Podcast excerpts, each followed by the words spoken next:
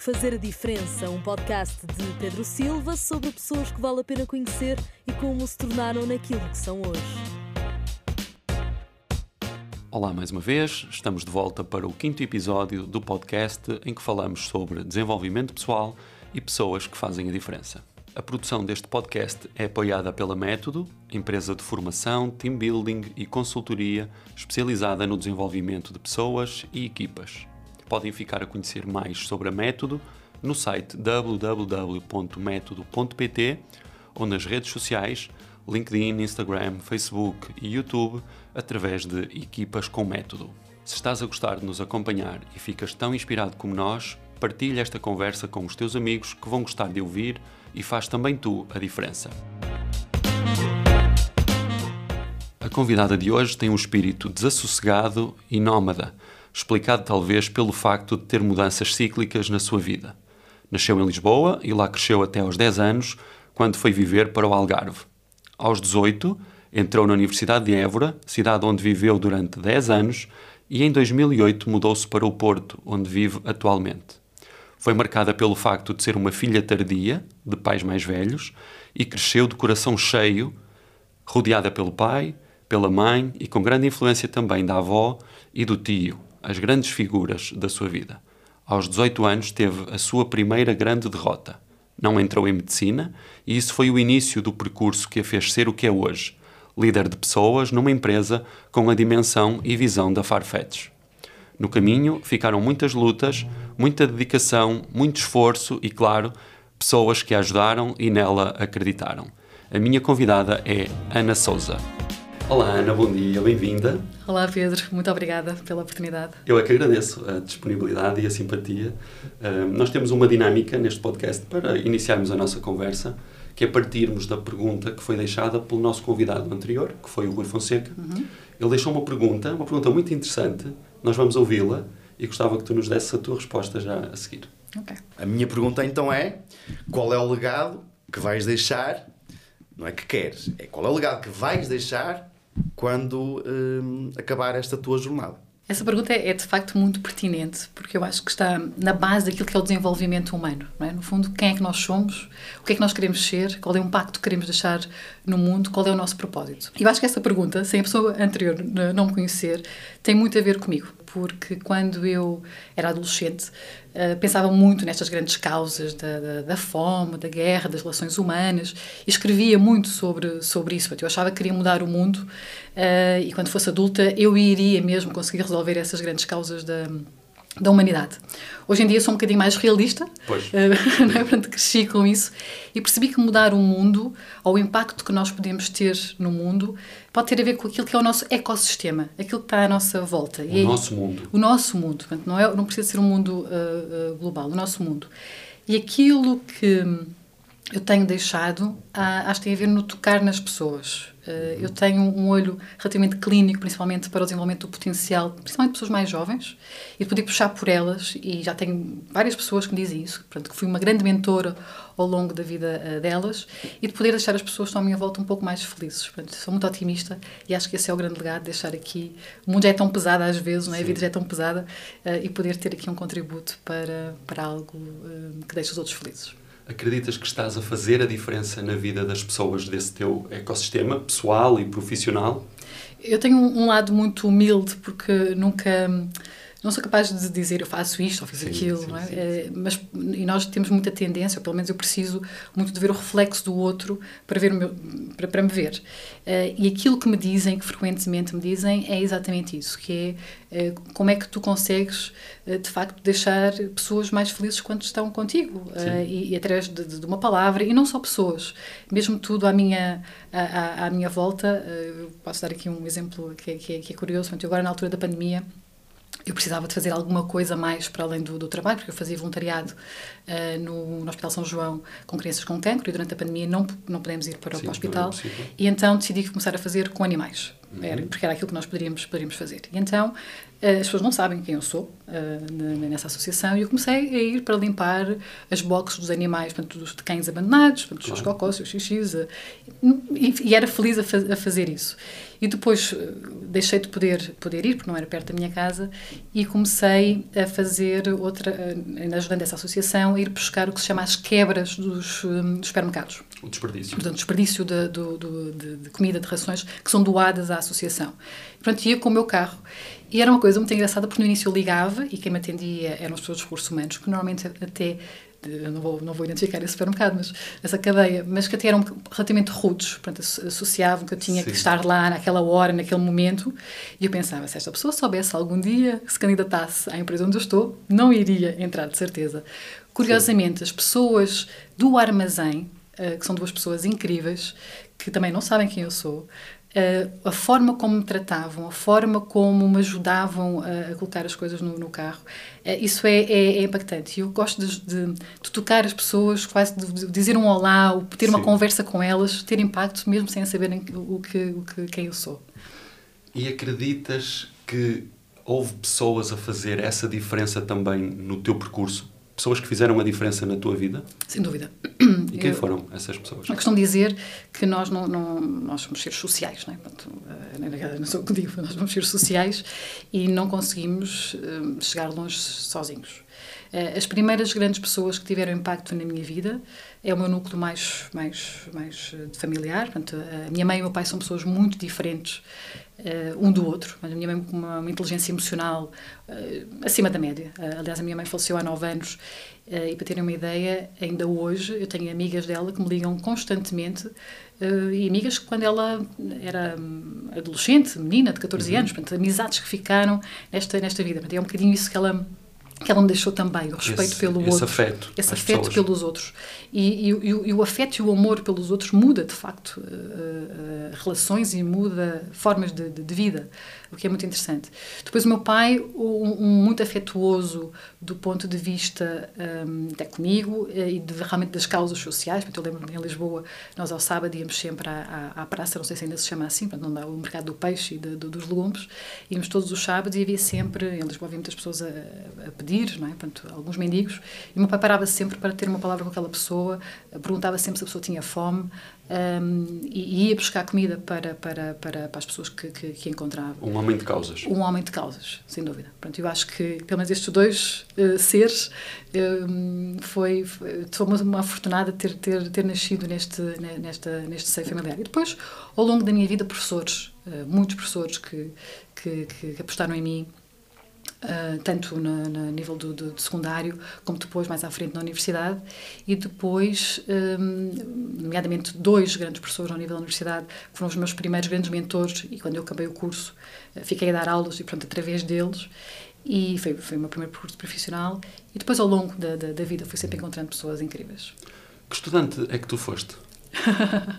Estudante, eu sou muito curiosa e, e, adoro, adoro estudar, adoro investigar uh, coisas.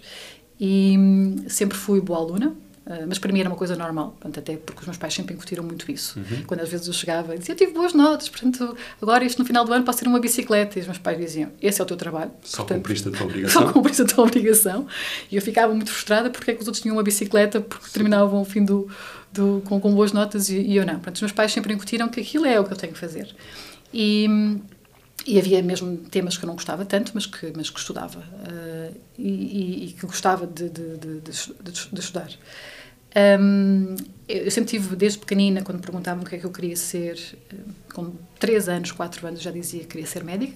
Uhum. E, portanto, eu tinha uma convicção muito forte, eu vou ser médica, e era por isso que eu estudava. Uh, e, um, e, e, e, ao mesmo, tempo uh, tem-se muita ideia de que quem entra em medicina tem que estudar muito e, que os pais fazem uma grande pressão para as pessoas serem, serem, serem médicos. Uh, a minha mãe tinha muito esta, quando eu estudava, dizia-me: Filha, para, já chega, vai lá dar, vai, vai arejar, vai arejar porque. Esse tal lado mais emocional, mais intuitivo Sim, da tua se mãe. de cabeça, uh, não, é, não, é, não, é, para parar. Não vale a pena forçar. Não vale a pena forçar porque não está, não está a dar. Portanto, muito prática também ao mesmo tempo nessa, nessa nessas questões.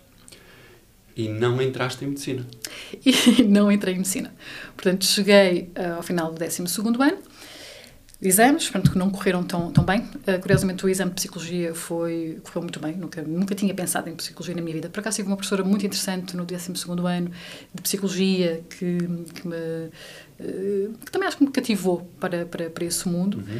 Uh, e, um, e, portanto, foi assim a minha primeira grande derrota Uh, porque a minha primeira opção, segunda, terceira, quarta, quinta, era medicina, em todas as todas. escolas de medicina do, do, do, do, país, e a última era psicologia, ali numa Universidade de Évora, que era o primeiro, o primeiro ano do, do, do, curso. E, portanto, eu, por um lado, sabia que não ia entrar, mas uh, sempre ali com uma, achava que se calhar era possível, naquele ano se calhar a média baixar um bocadinho e eu até... Poderia ter, ser ajuste. Poderia ser, mas não, foi, foi com, com, com uma diferença muito grande. E foi assim um primeiro baque uh, na, na, minha vida. Os meus pais, curiosamente, ficaram muito felizes porque eles sempre disseram que hum, achavam que uma mulher médica, uh, como se tem que estudar sempre muito, uhum. poderia ter impacto naquilo que é a sua vida familiar. Portanto, ficaram, ficaram descansados com, haver com um conflito entre carreira e, e família. Vida, família. E família. E, e, portanto, uh, e, e, depois acabei por, por gostar de, de, de, psicologia, mas sempre com aquele bichinho uh, cá da medicina. Da medicina sempre. Isso gerou desmotivação, frustração ou, ok, não entrei, seguir em frente, fazer uhum. algo, algo de novo ou descobrir algo de novo? Uhum. Eu sou uma pessoa de paixões. Eu tenho muitas paixões e, e, digo isto também muitas vezes, que é, eu precisava de quase nascer mil vezes para fazer tudo aquilo que eu quero. E, portanto, eu gostava muito de medicina, tinha essa certeza. Eu também gostava uh, de teatro, Uh, também uh, gostava, gostava, gostava, também pensei na área de direito, portanto eu tinha sempre assim uma série, tinha sempre opções naquilo que, okay. que, que, gosto de fazer. E portanto não era também uma pessoa de se não fizer isto vou ser infeliz para o resto da minha vida. Okay. É tenho, isto ou nada. Ou nada. Tenho, eu tenho uma motivação interna, portanto eu não, eu não preciso de, do exterior para reforçar a minha, a minha motivação. E eu acho que é isto que cria aqui alguma resiliência também interna de, ok, agora não deu, mas há outros caminhos possíveis. E, e, quando entrei em psicologia, a minha ideia era ficar um ano e tentar um, que os meus pais deixassem outra vez repetir os exames. Mas o que é certo que tornei-me boa aluna também em psicologia, acabei por ir gostando. Foste descobrindo. E descobrindo. Uh, eu, eu acho que a psicologia é uma base muito interessante até para, para outros cursos. Eu acho que quase todos os cursos deviam ter uma base de, de, de psicologia, porque hum, aprende-se muito sobre comportamentos humanos e sobre relações e o porquê das coisas, que uhum. eu também gosto muito. Por exemplo, a mesma questão da, do cérebro, como é, como, é, como é que nós funcionamos, é, é, é, muito interessante. A parte cognitiva, e, portanto, a parte afetiva. Exatamente, exatamente. Sim, sim isso é sim, de facto muito interessante. Acabada essa parte da formação em psicologia, começaste a dar aulas. Comecei a dar aulas. Como é que foi a experiência de ser professora? nunca, nunca pensei uh, em ser professora, e lá está, tem, tem a ver com essa. Uh, não, tenho sempre muita dificuldade em, em, achar que sou boa em qualquer coisa. Portanto, acho que é uma coisa normal e portanto, não, não, não, me valorizo. Mas, pelos vistos, dizem que eu tenho muito jeito para, para ensinar e tenho muita paciência para, para, uhum. para ensinar. E então foi muito interessante, porque foi, foi um professor de Psicologia e Desenvolvimento, na altura, convidou-me, que era meu orientador, convidou-me para dar uma, uma aula sobre vinculação, nunca mais me esqueço, uhum. sobre vinculação na altura do Bowlby. Uh, no, portanto, eu estava no, no meu quinto para dar aos alunos do primeiro ano. E eu pensava que ele queria que eu falasse, pronto, ok, vou lá dar uma aula, porque eu também estava a estudar esse tema para, para, para a dissertação de fim de, de fim de curso. Uh, e pensei, ok, vou, vou, vou, falar. E na altura, ainda éramos do tempo em que havia uh, status, status, aquelas folhas aquelas folhas transparentes, não, não, não havia PowerPoints, mas eu já achava, já, já fazia vídeos e PowerPoints, na altura já fazia PowerPoints, mas não estava toda, toda aquela um, dinâmica, não era assim tão fácil nas universidades, tinha que se requisitar coisas e por aí fora. Portanto, o que aconteceu é que de repente chego ao dia e o PowerPoint não funcionava. E pronto, foi a minha primeira fonte de stress, ok, não tenho PowerPoint, vou ter que andar a falar aqui uh, sem, sem uma, uma imagem visual, improvisar um bocadinho. Eu por dentro estava completamente nervosa, eu pensei, isto é um fracasso, o que é que eu estou para aqui a fazer? Terminou a aula e o professor, Vitor Franco, pergunta-me então o que é que achou. Uh, péssimo, que horror, isto nunca mais. E ele, ok, é esse o seu péssimo, é que não, não, não demonstrou nada, Sim. conseguiu perfeitamente dar a volta. Uh, o que é que acha de, se calhar, dar ali umas aulinhas no próximo ano, quando terminar o curso? E, e, foi assim uma grande surpresa. Portanto, foi uma pessoa que apostou muito em mim nessa, nessa, nessa ele, altura. Ele terá feito Fiquei... isso já com essa ideia? Foi, foi, foi. Ele, pois. ele quis-me testar. Eh, ele, ele quis-me testar, pôs-me pôs à prova. Não sei se foi ele que deixou lá os cabos não funcionarem. Exatamente. Se calhar foi ele que, não é, que quebrou ali a, é, parte. Quero ver como é que ela supera este teste. Uh, e, e depois fiquei, pronto, fiquei a ser assistente dele, depois também dei uma na área da, da psicologia das organizações, porque também tenho um outro professor uh, que da área, duas pessoas também completamente diferentes, um muito mais ligado à parte de desenvolvimento e outro muito mais ligado à parte de, das organizações uh, e que mostrou também um pouco esse caminho das organizações e, e, e facilitou-me ter um estágio na altura na, na Pioneer, uhum. uh, na área de recursos humanos. E, e, portanto eu perceber um bocadinho o que, é que, que é que poderia gostar de fazer para, para o futuro. Teres tido bons professores porque já referiste aqui algumas pessoas que foram, eram pessoas que cativavam, pessoas que despertavam interesse. Teres tido esses bons professores foi importante para ires descobrindo também a paixão pela psicologia e pelo que conseguias fazer com a psicologia? Sem dúvida. Eu acho que tenho muita sorte na vida, uh, mesmo. E, e, e, há, e, há, pontos marcantes na, na, que, são, que, são, que são críticos. Um deles foi este: foi o facto do curso de psicologia de Évora, eu fui fundar o curso de Psicologia de Évora, portanto, foi o primeiro ano uhum. do, do, do, curso. E isso fez com que nós éramos, fôssemos uma turma de 40 alunos, uma turma pequena, e os professores muito atentos e muito dedicados a nós, porque muito eles próprios também estavam eh, na sua claro. a eh, explorar e como é, que, como é, ver como é que o curso funcionava, e isso fez com que criasse relações muito, muito, muito interessantes. E eu acho que é um bocadinho isto, nós só nos desenvolvemos quando há relações interessantes, quando há relações que nos permitem uh, arriscar, que nos permitam ir mais, mais além. E por isso, sim, acho que foi uma felizarda de, de ter tido bons professores. É um bom exemplo de que há professores que podem fazer a diferença Sem dúvida. no caminho dos alunos. Sem dúvida, sim, sim, sim, sim, sim. sim. E depois fecha-se esse ciclo em Évora, esse ciclo ligado à psicologia sim. e ligado ao ensino. O que é que vem depois disso? Depois, como a medicina continuava sempre aqui, este, este bichinho, lembro perfeitamente de uma colega uma vez me enviar um anúncio de uma empresa no Porto que estava à procura de psicólogos para serem formadores uh, uhum. de um software e que ela achou que aquilo podia ter tudo a ver comigo e de facto candidatei e entrei. Portanto, entrei na, na, na, Alert e foi uma experiência também muito interessante porque eu era formadora do tal software, que é um sistema de, de, remo de remover o papel uh, no, no, nos hospitais uhum. e pronto, nós dávamos formação on-site, ou seja, formação em contexto real. Certo. Por isso eu andava nas, nas urgências, aquilo era, era um mundo fabuloso estar ali com médicos, enfermeiros e, e, ver, e ver as pessoas uh, a, a entrar. Portanto, fiquei durante dois, três anos nessa, nessa, nessa área. Foi a primeira vez que comecei a liderar equipas. Uh, okay. E ah, desastre autêntico, portanto, porque, porque achávamos, achava muito naquela fase, era muito menininha ainda, não é? Portanto, a liderança era somos amigos e, Sim, e temos que nos dar bem. E temos que nos dar bem, e, e portanto, não liderava nada, no fundo, só tinha ali, coordenava ali pessoas, mas não, não, não quase que era uma escala, não, não necessariamente desenvolver pessoas. Uh, e ao mesmo tempo, um, eu estava em Évora, a ser, a ser responsável lá pelo, pelo, no Hospital de Évora, de implementação, e ao mesmo tempo abriu uma formação, um, um mestrado na área de recursos humanos, em que eu candidatei-me e, e, e, fiquei. Portanto, tirei uh, recursos humanos e, passado algum tempo, abro uma vaga em, uh, aqui no Porto, na, na Alert, uhum. para recursos humanos, em que eu me candidatei e, e, entrei, portanto, no fundo, para um, ser uh, alerta nessa altura. Está, tinha um exponencial de crescimento também muito grande. Eu estava, estava a contratar muitas pessoas e precisava de alguém responsável pelo onboarding, portanto, pela, pelo acolhimento dos novos, dos novos colaboradores. E, e iniciou aí, em 2008, o meu percurso nos recursos humanos. Em recursos humanos. Uhum. Sentiste essa mudança como uma mudança consciente de eu vou entrar num mundo mais corporativo, portanto, vinhas num mundo mais académico, depois passaste ali por aquela fase enquanto formador, etc. Uhum. Mas foi consciente a chegada aos recursos humanos e eu agora vou fazer um percurso mais corporativo, mais executivo? Sem dúvida, sim. Eu sentia que se ficasse. Um, o, facto, o facto de eu dar aulas logo que terminei foi, é muito enriquecedor, ainda por cima, porque eu dei aulas até a pessoas mais velhas no, no, no, no curso de, de educadores de infância.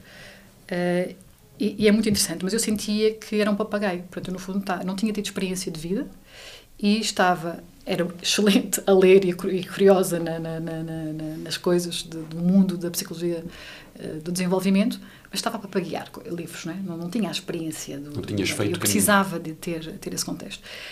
Também dei consultas durante algum tempo, enquanto dava aulas, mas percebi claramente que não era isso que eu queria fazer. Portanto, as pessoas sugavam. Eh, eu não, não era feliz uh, com as consultas, portanto, eram tinha idealizado que a seguir era psicologia clínica porque lá, lá está, achava que ia mudar o mundo das pessoas, mas eu não estava a mudar o mundo das pessoas. Porque não, Fazias com esforço? Fazia com esforço. Eu cheguei a ter uma paciente que cada vez que eu terminava um, eu ia dormir. E, portanto, ela sugava mesmo a energia e a minha, a minha orientadora da altura disse-me isso, mas esta pessoa está-te a sugar a energia. E eu disse, não, não é isto que eu quero. Pois. E, e, portanto, recurso humano, dentro da psicologia, aquilo que eu pensei, recursos humanos era o que faria, faria mais sentido. Isto, e, e foi uma frase que eu trouxe sempre de um professor, que, que também foi o tal professor que, que, me, que me trouxe um pouco para este mundo das organizações, que ele dizia que a psicologia não era só trabalhar com pessoas que teriam ali alguma, alguma questão mais, mais da saúde mental. Algum problema. Não, não, não tem a ver com isso. E, portanto, nós podemos ser psicólogos a ajudar as pessoas a desenvolver o seu potencial. Portanto, elas são boas e como é que elas podem ser melhor uh, ainda.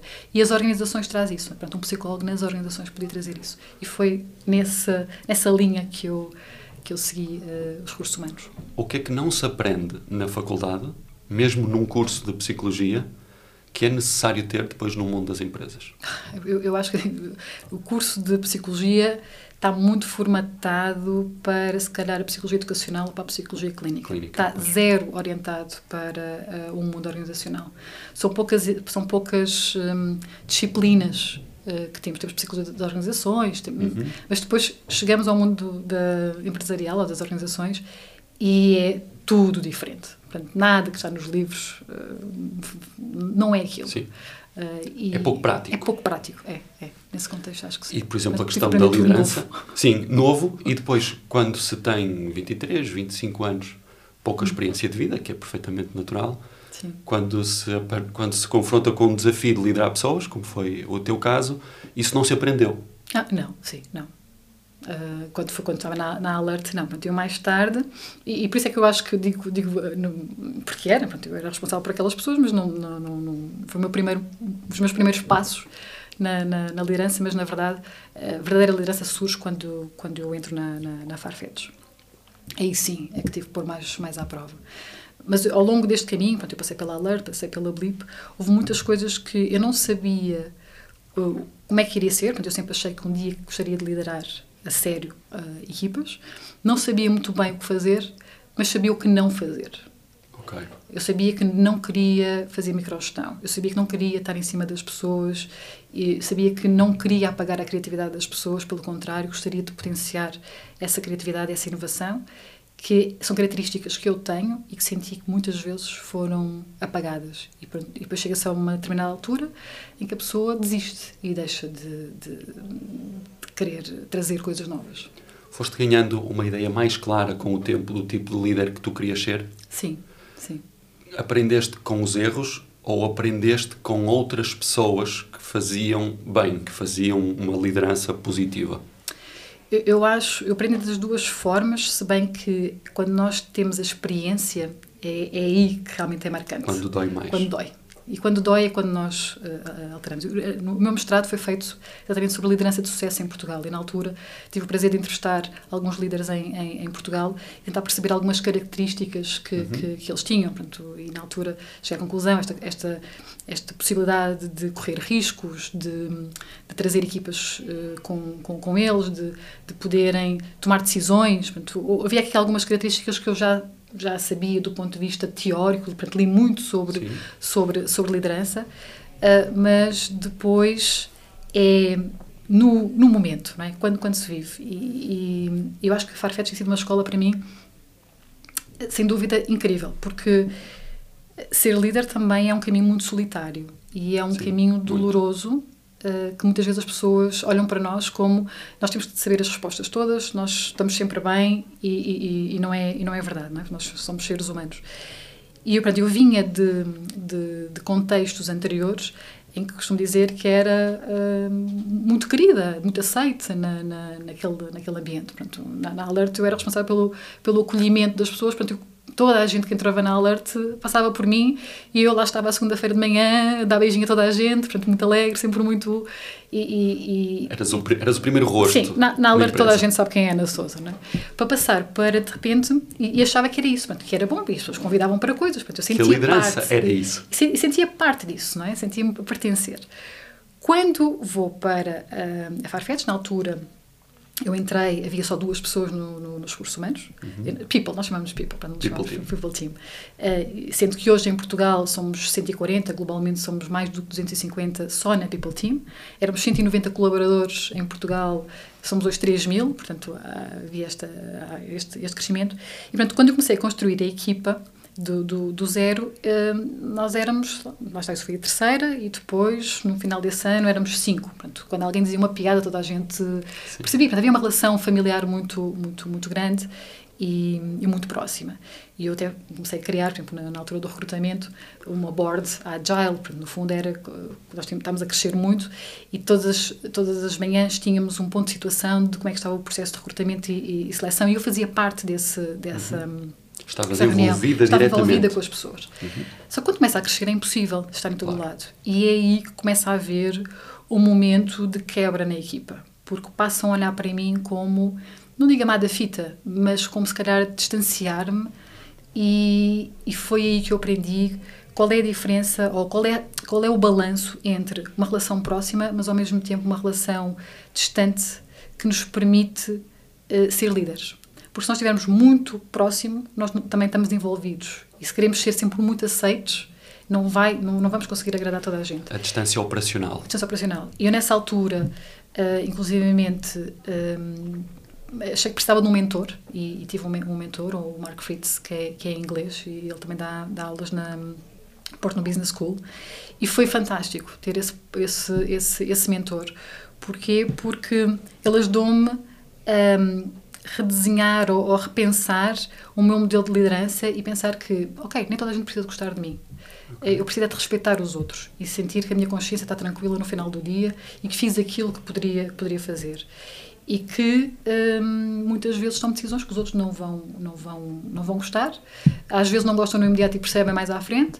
Se calhar há pessoas que vão vão sair e portanto houve ali algumas pessoas iniciais que saíram da, da, da empresa e hoje acho que tenho uma aproximação muito maior até no equipa com a equipa do, do que tinha, porque consigo estar nos momentos que são necessários e não estar sempre uh, lá e achar o que, é que, que é que vão pensar, o que é que vão dizer, o que é que vão. Aprender a não estar demasiado envolvida nem Sim. demasiado distante. Exatamente. E esse equilíbrio é um equilíbrio que na liderança Sim. é muito difícil de fazer. Sim. Porque se estamos demasiado envolvidos, perdemos o distanciamento que nos permite ver o que é preciso ver uhum. de fora. E se estamos demasiado afastados, não conseguimos sentir o que é preciso sentir junto da equipa. Exatamente. Eu tenho sempre uma metáfora que é a metáfora da, da, da cadeira. Se a cadeira estiver uh, demasiadamente quente, significa que a pessoa passa muito tempo sentada e, e, portanto, não vai ao terreno e cria teorias e estratégias que depois não, não têm nada de, de, útil. Se a cadeira também estiver muito fria, significa que a pessoa passa muito tempo no terreno e também não tem tempo para fazer aquilo que também é, é, é um papel do líder, que é criar a estratégia e pensar como é que pode evoluir a fazer evoluir as pessoas e a organização. Sim. E, portanto, há esse, essa temperatura ideal que deve acontecer. A Farfetch em que tu entras é diferente da Farfetch que nós conhecemos hoje. Ah, sem dúvida. Até o espaço. Tudo. Tudo. Tudo é diferente. Sim, sim. O que é que mudou ao nível das pessoas? Uma vez que tu és responsável pelas pessoas. Uhum, ao nível de, de, de, de people uma maior estrutura, uma maior uh, especialização. Uh, nós temos várias, várias áreas e uh, o conseguirmos, que não é fácil, nós estamos, estamos nesse, nesse caminho agora muito mais maduros, que é, nós estamos localizados em vários pontos do, do, do mundo. E, portanto, há, os nossos valores farfetch são muito fortes, mas depois também há uma cultura regional. É? Portanto, nós portugueses Local. somos diferentes dos chineses, somos diferentes das pessoas, dos americanos e, e, e por aí fora. E portanto, mesmo na própria People Team isso sentia-se, havia aqui alguns silos, é? nós Portugal, eles UK, e aquilo que nós temos vindo a construir nos últimos tempos é uma equipa, uma voz.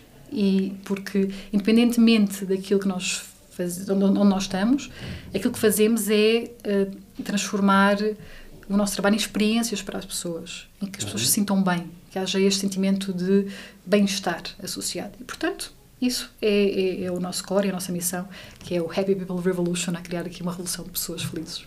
A empresa passou de uma dimensão, a empresa total, para a dimensão da equipa que tu lideras agora diretamente.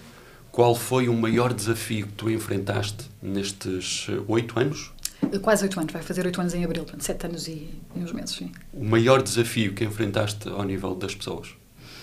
Um, há, há, há, vários, há vários desafios. Eu posso falar do desafio um, que tem também a ver com a nossa capacidade de, de nos desenvolvermos enquanto pessoas. E uma das coisas que, que eu acho muito interessante foi. Portanto, eu tenho uma, uma, uma pessoa na, na, equipa que é muito sénior, que já era diretora de, de, de recursos humanos no, numa, numa outra empresa. Uma pessoa com quem, desde sempre, temos uma afinidade muito, muito grande, mas tivemos que ter aqui um alinhamento e uma e, e dar-lhe espaço para que essa pessoa também conseguisse desenvolver as suas, as suas, as suas próprias ações e, e, os seus próprios projetos.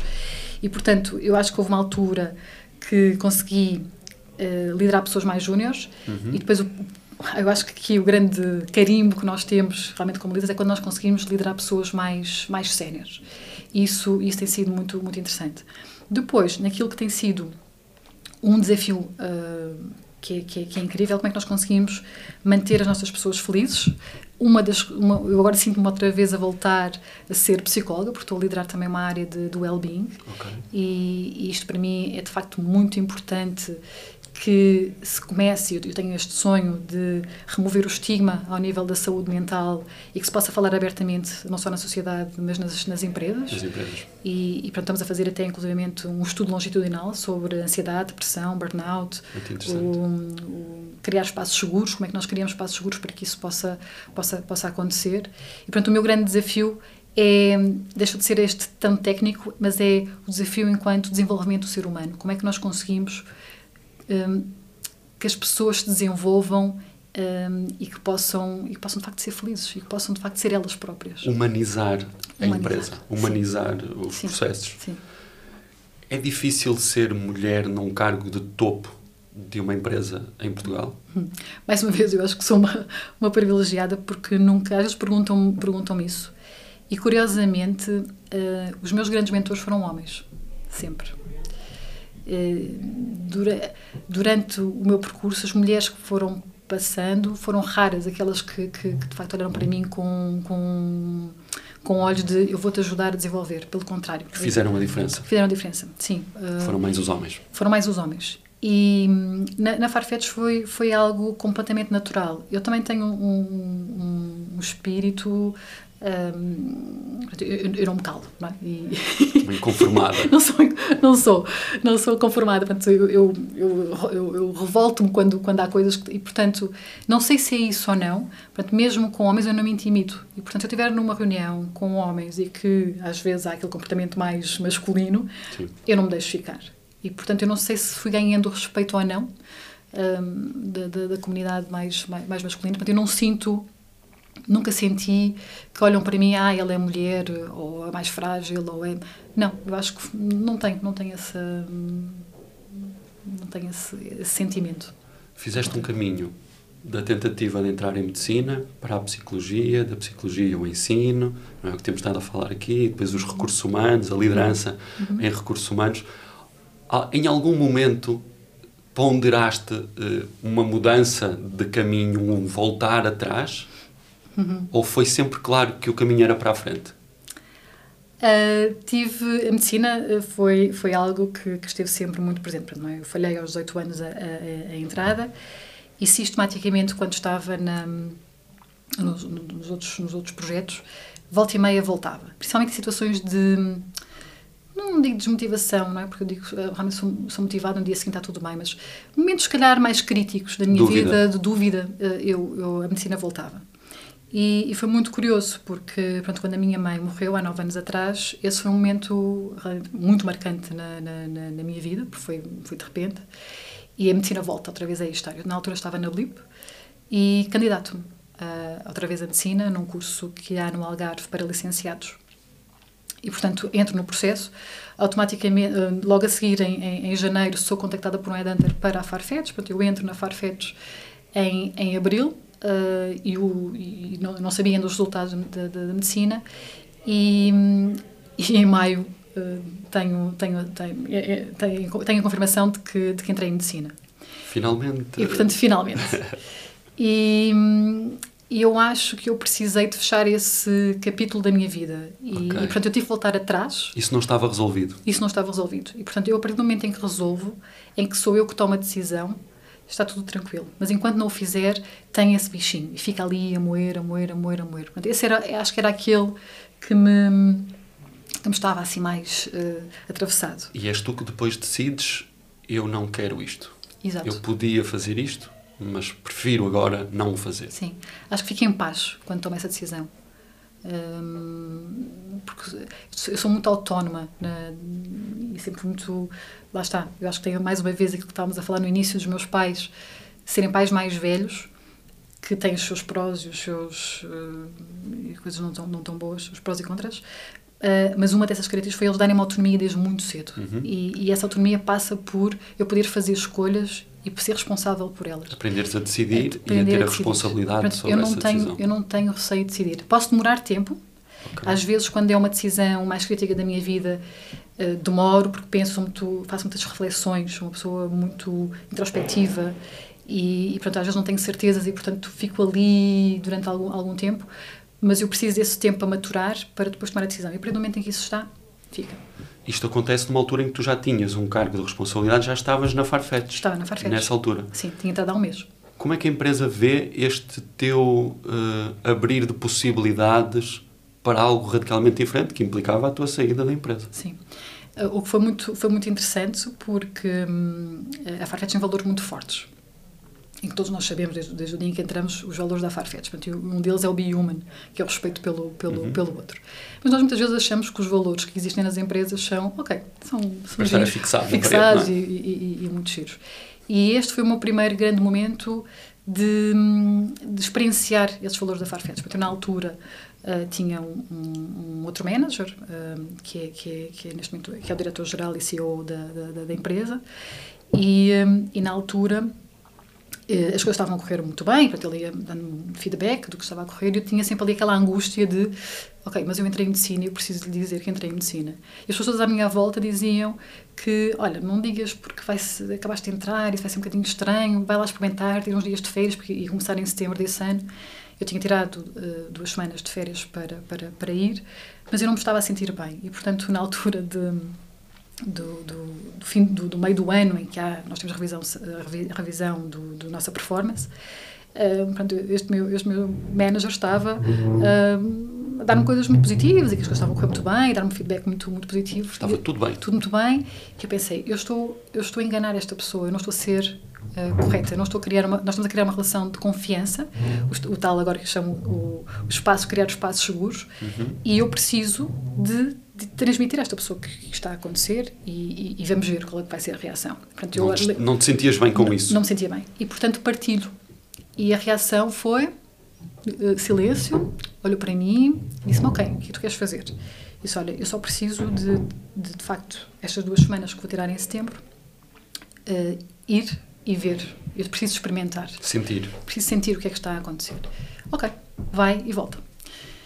E, eh, e foi assim. E eu acho que foi. Pronto, eu fui, tive 15 dias, que é muito intenso logo. O curso é no, no, no Algarve, não há espaço para, para a pessoa respirar logo, desde o dia número 1. Um. Tens que mergulhar logo, mesmo. mergulhar, é, tinha que ser a tempo inteiro. Eu tomei a decisão de, ok, vou adiar isto por um ano e vou pagar as propinas e depois logo se vê. E, e posso tomar, tenho tempo para tomar a, a, decisão e volto para e voltei para para, para Farfetch. E eu e depois, obviamente, no ano seguinte não não, não voltei e tomei e para mim a decisão estava estava clara. E eu acho mesmo que esta minha decisão, mais uma vez, teve a ver com uma pessoa que apostou em mim, que me respeitou enquanto pessoa, percebeu aquilo que eu, que eu queria fazer e teve a atitude certa. E eu aqui senti, ok, a Farfetch vive de facto estes valores, ou a liderança desta Farfetch vive os valores de respeito pelo outro, de perceber o que é que está do outro lado e, dar espaço para que isso aconteça. Os valores não são uma treta que está escrita ou que se brinca a dizer que são muito importantes, mas depois não se implementam. Sentiste que nesse caso houve uma coerência houve. e eles foram implementados? Houve. Houve. E é isso que nós tentamos todos os dias, é que haja essa coerência uh, nos processos todos que nós temos e naquilo que nós, que nós fazemos. Não digo que, haja, que toda a gente da Farfetch viva, mas pelo menos aquilo que nós tentamos é criar condições para que isso aconteça. E essa parte ficou resolvida? E essa parte ficou resolvida. A medicina ficou? Ficou resolvida na minha cabeça. Nunca mais voltou, mesmo em momentos, porque obviamente tem momentos de, de stress e há momentos que nós temos vontade às vezes até de desistir das coisas, não é? O que, é que estou aqui a fazer, não é? Um bocadinho aquela pergunta, o que é que, para onde é que eu quero ir? Uh, e até porque eu tenho estas grandes causas sempre, essas vezes em quando ainda penso, não é? O que é que eu, como é que eu posso ter ainda mais impacto no mundo? Uh, mas a medicina está, tá, até porque eu continuo a ler e, uhum. e investigo muito e, e, e, gosto imenso de saber o que é que está a acontecer na, na, no, no, mundo da, da, da, medicina. Portanto, essa parte eu posso continuar a estudar sem verdadeiramente tirar o curso. Obviamente que é mais lento. Sim, exatamente. Mas, uma fase diferente. Sim, sim. Tu, tu, neste momento, és responsável de pessoas numa empresa de grande sucesso, a nível nacional, mas também um case study a nível internacional. O que é que vem a seguir a isso? É, é muito interessante essa, essa, essa pergunta, porque eu não me vejo a trabalhar numa outra empresa. Em Portugal, então, não de certeza uh, absoluta.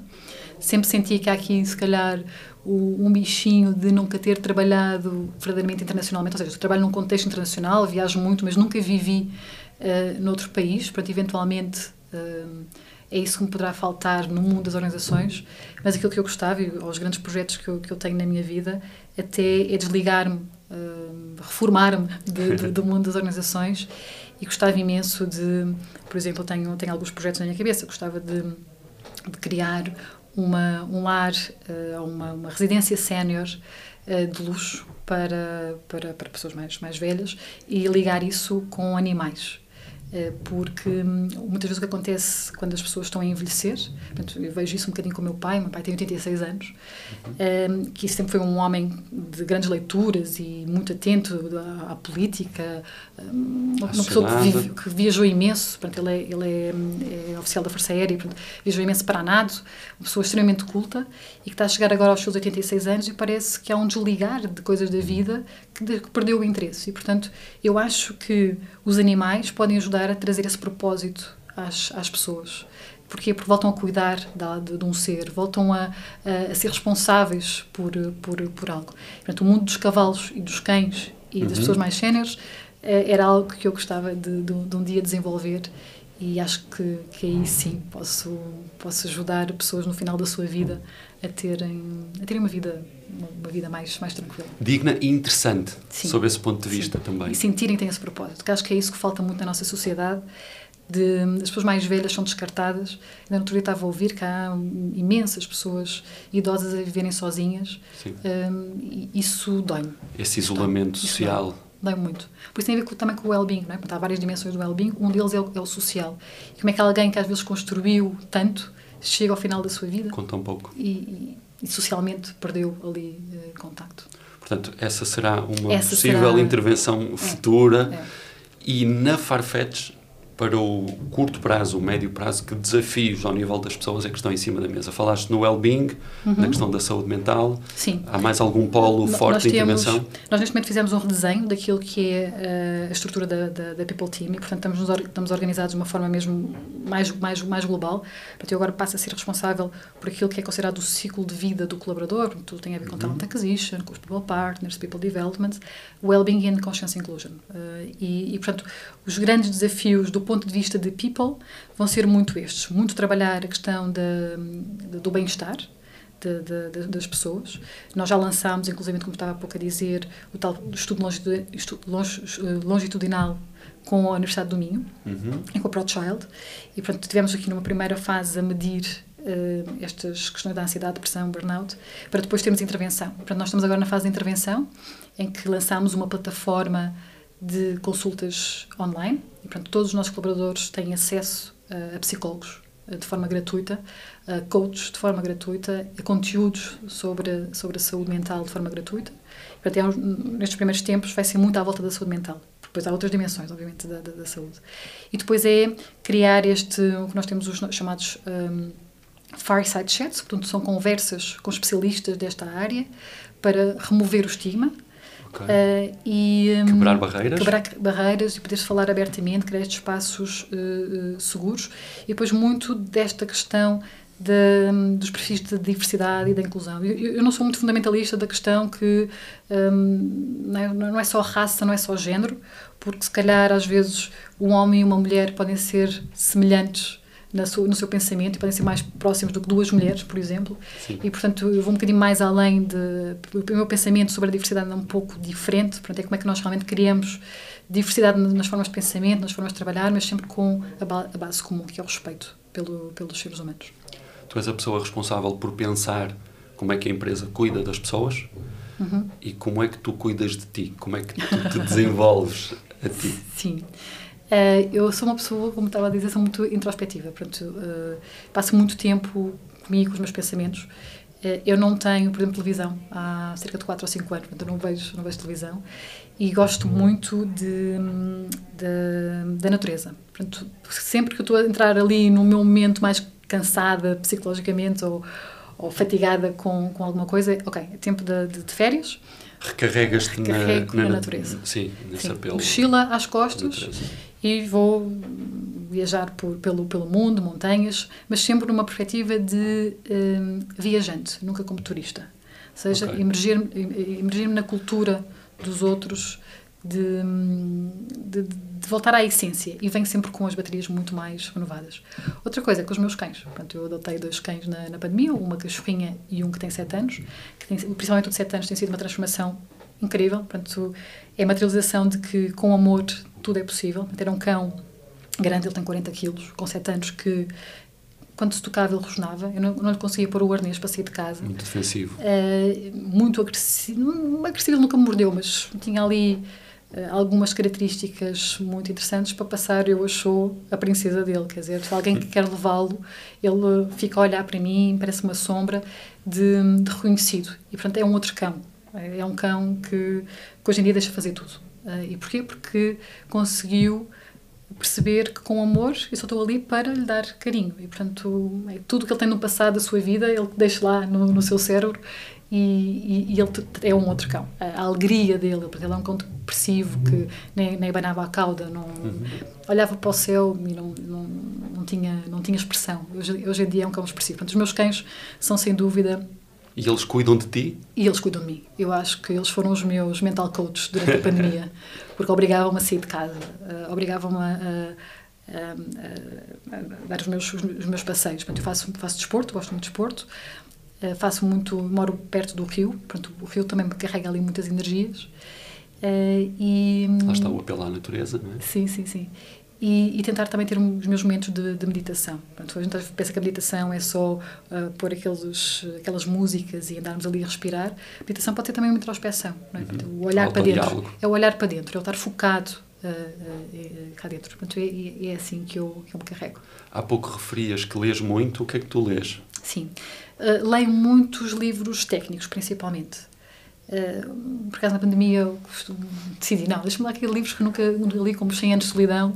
Os clássicos. Foi, foi doloroso, mas eu li até ao fim. Foram 100 há pessoas que adoram, adoram 100 anos de solidão, mas aquilo é, é tão confuso, porque aquilo é, são todos com o mesmo nome. Fazias nome... aquela consulta Tinha... da árvore genealógica. Já, já na net, já na net. Portanto, é, é mais fácil, sim, os Aurélios sim. todos e aquela gente sim, toda. o primeiro aquilo, e o segundo e o filho é, o pai. É, é complicado. eu acho que ele ganhou o prémio Nobel porque, de facto, aquilo é tão confuso. Muito complexo. Que, que, que... Mas tem uma mensagem tem uma mensagem. Uh, e, uh, mas pronto, não foi o meu, meu livro preferido, foi Sim, doloroso chegar, chegar, chegar, chegar lá. Uh, mas leio muito livros técnicos, portanto, há, há livros que, que têm marcado, posso falar do, se calhar do, dos últimos, que tenho lido, tenho lido muito sobre esta questão do psychological safety. Portanto, a Amy Edmondson tem um livro que é Fearless Organization, uh, Organizações Sem Medo, Sem medo. Que, é, que é um livro que acho que é, dá, dá para refletirmos muito. São os tais espaços seguros. Os tais espaços seguros.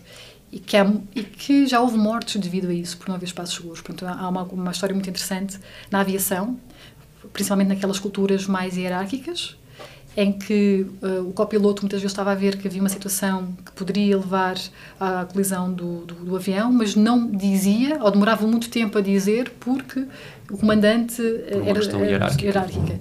E, portanto, houve, houve aviões, a, a, é por isso que, que, no mundo da aviação até se mudou, eles agora têm que ser todos por tu, falam Sim. inglês, que é para, para, para eliminar essa, no, essa No Outliers, do Malcolm Gladwell, ele Sim. fala muito sobre isso e apresenta alguns dados de investigação sobre isso. Sim. Sobre esse distanciamento relacional, por exemplo, entre piloto e copiloto, que quando o copiloto se apercebe que há um problema, pela questão hierárquica, uhum. não, mas ele é meu, é meu, é meu superior, Sim. eu não vou dizer nada. E isso custa centenas de vidas. Sem, sem dúvida. E, e podemos falar isto em hospitais. Médicos Sim. e enfermeiros que sentem que. A tomada de decisão. Que, é, que enfermeiros que estão a ver que o médico não está a prescrever, se calhar, o melhor, mas como é enfermeiro tem que administrar e não, e não, e não colocar em causa. Tudo isto, quando há os tais espaços seguros, ajuda a, que, a salvar vidas nestes contextos e nos contextos organizacionais, a, a salvar relações e salvar, se calhar, empresas. Por aí. Portanto, essa é, é, é, um, é uma referência.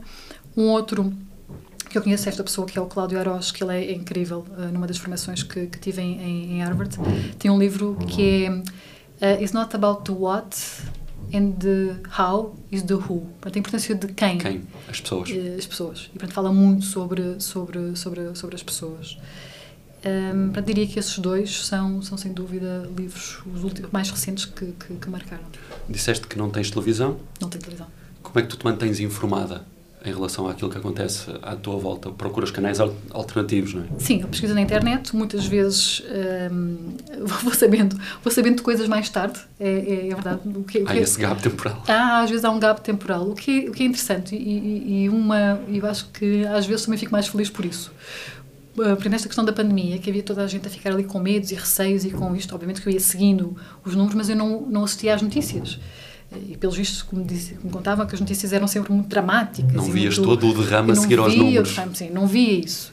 E, portanto, acho que a minha sanidade mental mantinha-se assim um bocadinho mais, eh, mais eh, no, seu, no, seu, no, seu, no seu melhor. Um, normalmente no inverno vejo Netflix, isso tem, tenho Netflix e, e, vejo alguns, alguns vídeos, gosto de ver assim algumas, algumas, um, algumas séries ou alguns uh, páginas para entreter. Algum filme, alguma série que tenha deixado uma marca em ti? Uh, há um, um, um, dos recentes filmes, ou acho que foi feito foi na pandemia, há um que é o Cela 7, acho que é assim que se chama. Uhum. Foi um Sim. dos últimos filmes que eu chorei Babi Reino. Eu gosto de filmes que me toquem, gosto de filmes que tenham uma história e que tenham algo de real. Um, e esse foi dos últimos filmes que, que me fez chorar. E eu sou uma pessoa que não chora assim com tanta facilidade. Portanto, quando eu até tinha amigos que às vezes, quando íamos ao cinema, diziam: Tu és bem sensível, não choras com os filmes. Mas esse, esse marcou-me. Teve, assim como A Vida é Bela, a Vida é, é Bela. É, acho que é um clássico. Sim. Esse, acho que vi e revi esse, esse, esse filme várias, várias vezes. Falaste também que gostas de ir à natureza, recarregar as baterias. Há algum sítio onde tu tenhas estado, que tenhas sentido que está lá uma parte de ti, que fica lá uma parte de ti quando tu lá ah, vais? Isso, tem, isso tenho. São Miguel. A família da minha mãe é soriana, portanto, eu, uh, quando as pessoas, quando era miúda, e, e, as pessoas dizem que vão de férias à terra dos avós, portanto, eu, a terra dos, dos meus avós é, é, é, é São Miguel. E, são, e por mais que eu tenha viajado neste mundo, é ali que está a minha essência.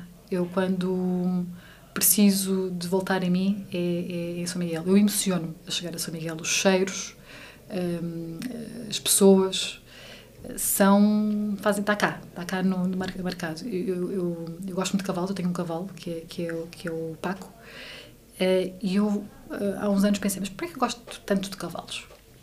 E eu acho que descobri numa das minhas introspeções porque é que gosto de cavalos. Porque hum, a minha avó morava na Lomba do Betão que é no fim do mundo e então passavam cavalos e vacas à porta de casa.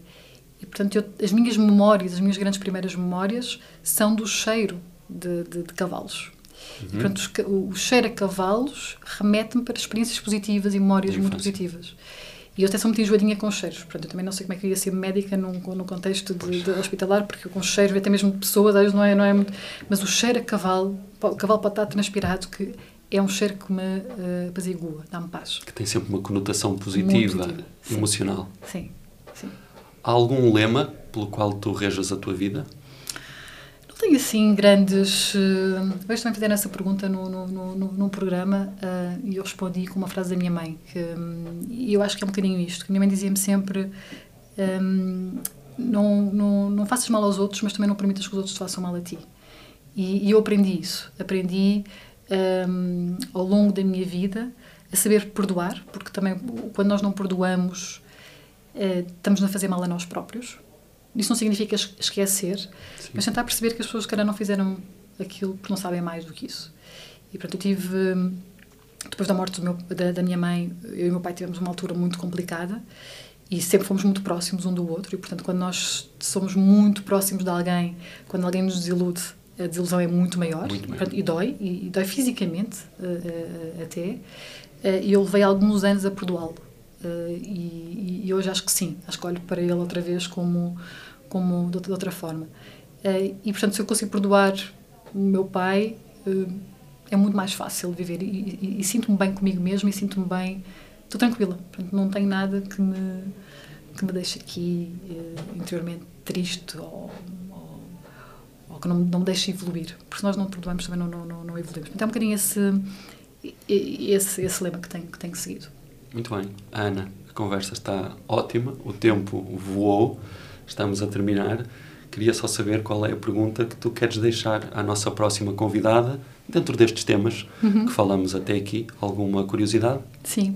Se calhar um, perguntar um pouco um, como, é que, como é que a pessoa um, cria espaços seguros, sendo, sendo uma líder também de, de, de, na sua, no seu contexto, como é que tem criado espaços seguros para que as pessoas possam ser elas e, pode, e possam florescer muito bem, é isso que vamos saber no próximo episódio. Muito obrigado. Obrigada eu. Pela excelente conversa e por toda esta partilha. Nós ficamos por aqui. Daqui a 15 dias estamos de volta para o podcast Fazer a Diferença. A produção deste podcast é apoiada pela Método, empresa de formação, team building e consultoria especializada no desenvolvimento de pessoas e equipas. Podem conhecer mais sobre a Método no site www.metodo.pt ou nas redes sociais, LinkedIn, Instagram, Facebook e YouTube, através de Equipas com Método.